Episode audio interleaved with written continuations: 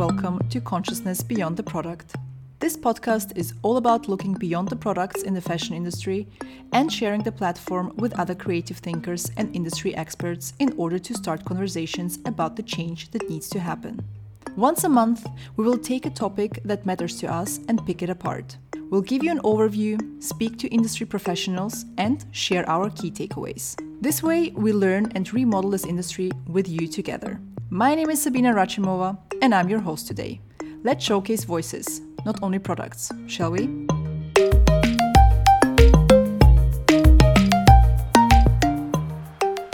The topic of the first episode is small scale and local production.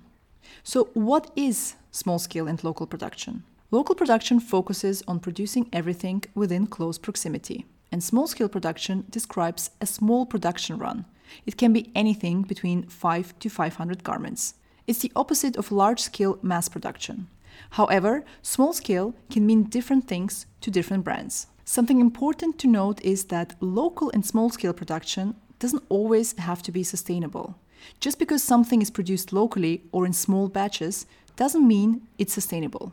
Made in Europe doesn't indicate ethical working conditions and fair wages, unfortunately. But to really understand why brands choose to work with local manufacturers and how small scale production can help businesses maintain sustainability, I spoke to three founders Daniela Salazar, Sophie Slater from Birdsong, and Jenia Mineva from Been. I'm Daniela Salazar. I'm Venezuelan, and I'm the founder and designer of uh, my own brand, Daniela Salazar, which is a sustain- sustainable clothing and handmade accessories brand, which is located and producing here in Berlin, Germany.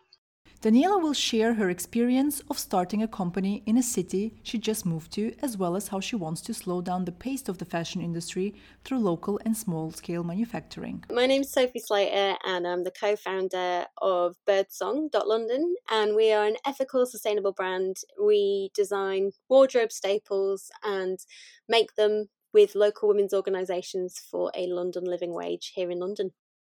Sophie will talk us through Birdsong's shift from usual production timelines to pre orders and how it helped them through the pandemic.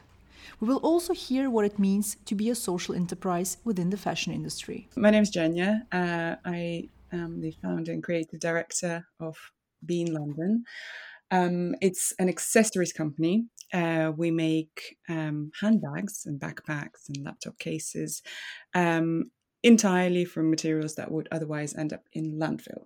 Zhenya will share valuable insights about sustainable practices for accessory manufacturing and will talk about scaling while still staying true to your own ethics and morals. And now, let's start the episode.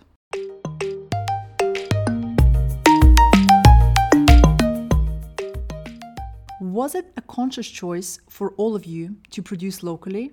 Daniela, let's hear from you first. Yes and no. I think when I decided to start my brand, I kind of researched both options. But like deep down, I wanted to do it local. Uh, and then I, I mean, of course, when I was doing this research, I found um, outsourcing uh, options, but then I found a good uh, option here to produce here in Berlin. So um, I was lucky to find that and that the we had a good relation and everything worked pretty well. So that's why I decided um, to stay with the production here in Berlin. And also, I will say that I, when I decided to start the brand, then I also I was quite new in Berlin, so I wanted to connect here with a with a community, with a fashion community here in Berlin. And after a few years later, a few seasons later, when I changed into an in-house production, I saw that it was better to to have a local and also in-house made-to-order production. Sophie, your background is actually in women's organizations and in charity. How did this influence the choice of manufacturing partners and location? So mm-hmm. We started the brand um, first and foremost as a social enterprise, um, a social business. So we were working with local women's organisations who'd had funding cuts. So it was a kind of idea of bringing ethical fashion and sustainable fashion together with more of a social enterprise model, um, which lots of people kind of do abroad. Like there's a lot of social enterprises working um, in the global south with artisans, but I hadn't really seen anyone working locally with with women's organisations around the corner. Zhenya, you started your career in journalism, but then decided to start a fashion business. Was it a conscious choice, or did it just happen? Yes, it was a conscious choice, um, but it also was almost a necessity. I wanted to learn as I was, you know, I wanted to, A, I wanted to know the people who are making the bags. I wanted to be friends with them. My kids know their kids now, they you know, our makers' kids. But uh, it was also a necessity. It, I didn't know how the industry worked, but I also thought I'm going to only do what feels exactly right. And what felt entirely right was to work with people and work with them face to face. I wanted to see people making it, I wanted to be part of it. When we talk about small scale production, the question often comes up of how small is small. A lot of people assume that manufacturing units have to have a certain amount of garment workers, and it's difficult to imagine that some of them actually have about three people working together, producing actually a fair amount of garments or accessories. Can you tell us how many people work on your garments and accessories? I will say there's me, and then there's uh, there's more together. There's uh, one, two, three, depending on the season. Let's say four extra, three or four extra. So we work with a lot of different community groups and charities, maybe like half a dozen. Um, mm-hmm. You know, we've got two knitting groups. We have maybe yeah, we've got two knitting groups. We work with a local embroiderer, Mona, who her and her assistant do all the embroidery for all our t-shirts and masks on a machine. Wow. Mm-hmm. So, you know, that one woman is embroidering hundreds of t-shirts a month. Mm-hmm. And then we've got four seamstresses who work on our cut and sew. So it is really, really small, really small scale. One, two, three, three people and a studio manager. That's the maximum number of people that I've ever seen. One's cutting, um, to uh, seamstresses that are putting bags together. What are some of the advantages when producing on a small scale and potentially also locally?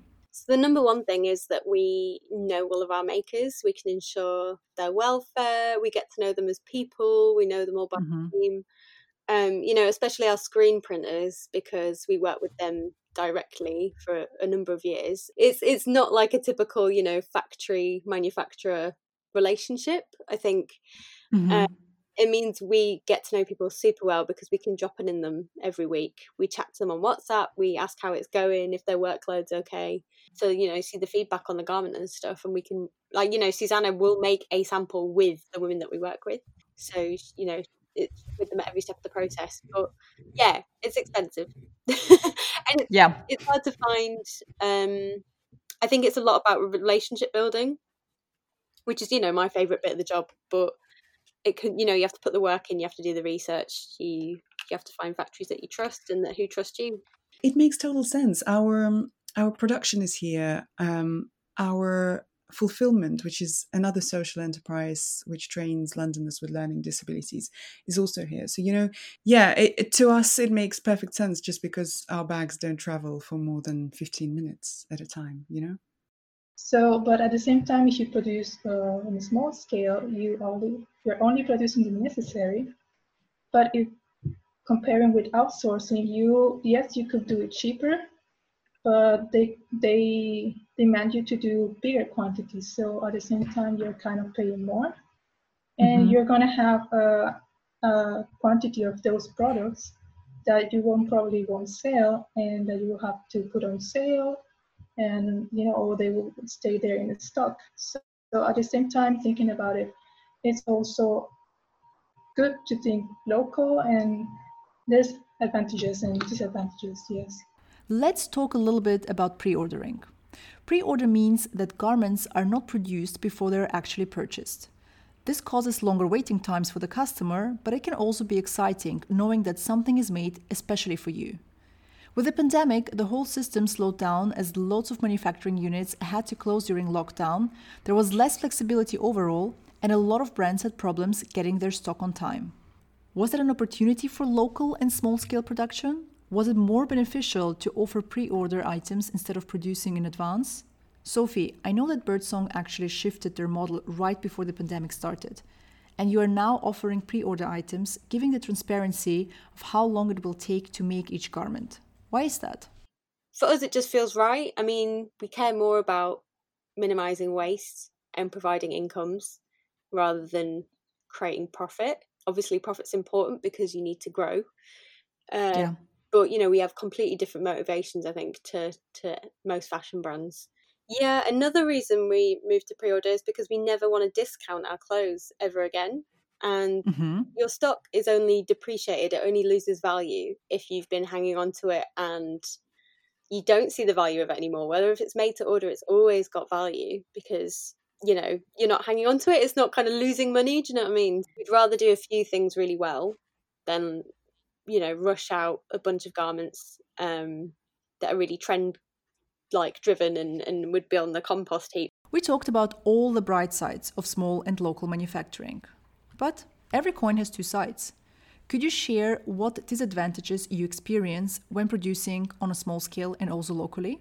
You know, obviously, there's a reason why people have outsourced labour and done it on huge um, scales, and that's because it's cheap and it's easy. Um, but that's not my prerogative, I guess. Like that's not what we've ever wanted to do. Obviously, it's a lot harder to to make a brand when you're catering to individuals that you know and love, but it's also more mm-hmm. rewarding.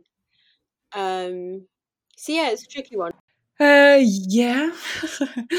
um, we didn't really feel any until recently, but now that we're growing quite fast, um, um, I'm I'm literally just this morning was you know chasing our production. There is there's a we're not catching up basically. Uh, mm-hmm. The studio we're manufacturing at the moment is um, it's two seamstresses, three really, um, and you know. we need them to make quite a lot of bags so we're now mm-hmm. we're not looking around yet but we're patiently waiting um, for them to finish and for us to be able to actually start selling. Um, the fewer items you manufacture, the more expensive it is to make. Um, and this is something to remember. So, what's happening is small independent brands are squeezing themselves. I mean, um, it's the I'm paying myself a fraction of what I was what I was paid in an actual job, and I'm working much more now. Um, so yeah, just I think we need to remember that small scale is more expensive to make, but it gives you that unique product um, created by someone who thought about it long and hard. It's not a secret that sustainable fashion is still way too exclusive. There are a lot of problems with size and age inclusivity, as well as diversity. Plus, the price points are always a heated topic. How would you explain to customers certain price points of sustainable products? It's not a high price, it's actually a right price of fashion because we were used many years thinking that fast fashion was the right price and actually it's not. Uh, there's actually on sustainable fashion, we are working to have, you know, that the producers are being paid fairly, that their conditions are fair too, that also, um, the quality of the materials, of course, and sustainable fashion. Uh, the quality of the materials is we are working with better, better fabrics and better um, materials. And mm-hmm. so, of course, these are more expensive, but we are also working on having uh, a design that is going to last longer, so you you can wear it for more years. That you will use the something that will be cheaper from a fast fashion company you pay what you get. So yes, of course, we are used to have uh, clothing that is much cheaper, but we need to like educate people that this actually is not the right price for clothing. And also people think that uh, clothing is like super easy to do. It's actually a very technical, you know, mm-hmm. to produce. I've really struggled with that, and I really, really, you know, try to keep the prices down as fair as possible. You know, we're not uh, uh, making huge profits by any means necessary, and the profits we do make, we've pledged to reinvest them back into women's organisations. So profit's not even really a dirty word for our company, but it's really tricky. I think it's just about education. Like we are really small scale, so that thing makes things more expensive. You know, we try and do t-shirts because we import t-shirts from a um, fair wage facility in um, like factory in India, and then we embroider them here, and that kind of keeps the cost down a little bit. But you know, you trade mm-hmm. that local, um, you know, local stuff, and we we do buy earrings from like uh, cooperatives in India. So we try and have like a little bit more of a affordable segment for those younger customers or customers who can't afford. But we can't be all things for all people. You know, we really want to be accountable to our customers and, and try and offer as much as possible. But when you break down the price, there's you know there's no shift we can do on our margins. We already offer you know a discount when you sign up to a newsletter and just enough to kind of cover our core costs in terms of pricing. So I think it's tricky. I think, you know, no small scale sustainable brands um, who are truly small scale and sustainable are like rolling in profit. And it's really it's really tricky. It's something I've struggled with a lot because when we started, I was so young. You know, I I wouldn't have been able to afford the dresses that we sell at our age group, but I think you know now we've re- recognised that it is actually a slightly older customer who's got a little bit more disposable income who goes for our things anyway because you know they've got a little bit more disposable income. I wanted to make bags that would be as functional as that that would look amazing, but as close in price as possible. It's a massive challenge. Our margins are tiny, and it's it's it's a compromise. Um, so I would actually say we we could all you know like just show our customers exactly what contributes like the, the breakdown and mm-hmm. I think it will make total sense for everyone to see how expensive local labor is. I mean, just remember that anything made in London, anything made in the UK, or anything made in Europe, really, just remember of the cost of your coffee. And the person making that bag, that garment, that t-shirt would want their coffee too you know like they also totally deserve that coffee. So think about them think about you know they have children. Um yeah. I think as a i think there will be that will be changing. I think we should all collectively um, try to remember that it's people making our garments people making our um, handbags and it's an expensive process. There are so many more questions on my list, and I feel that this topic will probably need another episode to explore all sides. But to round it up, what's one thing you would love for customers to understand about ethical and sustainable fashion? I would love to to make them understand that fashion is not only about you know this piece of clothing that you have in your hands. There's also all the social aspects and caring about all the people behind, not just me as a designer, but all the people behind uh, creating this piece of clothing, all the, the materials behind, and the people who are working on the field to, to let's say, uh, grow the organic cotton. You know, we care about their work conditions, their payments, how they live, and we care about this is a whole circle. One thing about ethical fashion it's the future. It's the best way of doing things. It's the natural, good way of doing things. It shouldn't be, shouldn't even have a label in front of it. To be honest, I can't wait till ethical fashion is just fashion. um, yeah, that's what I would say. I would say look out for those brands that keep improving. That don't say we have arrived. This is who we are. This is how we do things, and we can't. It doesn't get better than this. It always gets better than this. So I would say look out for those who say this is the best we can do at the moment. This is we've done lots of research, we've worked really hard on this. This is where we are now, but we know that we can do better. So I would say look out for those brands. Thank you very much for your time, your valuable insights, and for being so transparent and open about the behind the scenes of your companies. So, what did we actually learn today about small scale and local manufacturing? A lot of sustainable brands choose it because it helps them to be close to their product, flexible with customer demand. It also gives them the opportunity to keep their spending budget low, and the direct relationship between the manufacturer and brand is also crucial. On top of that, it helps minimize waste and contribute to the local economy. But there are also lots of challenges that come when producing locally and on a small scale. Sometimes it's more difficult to find skilled workers because of the decline of local manufacturing in certain areas. The cost of production per garment is higher, and it can be difficult to scale the business. We hope you enjoyed the episode and look forward to hearing your feedback.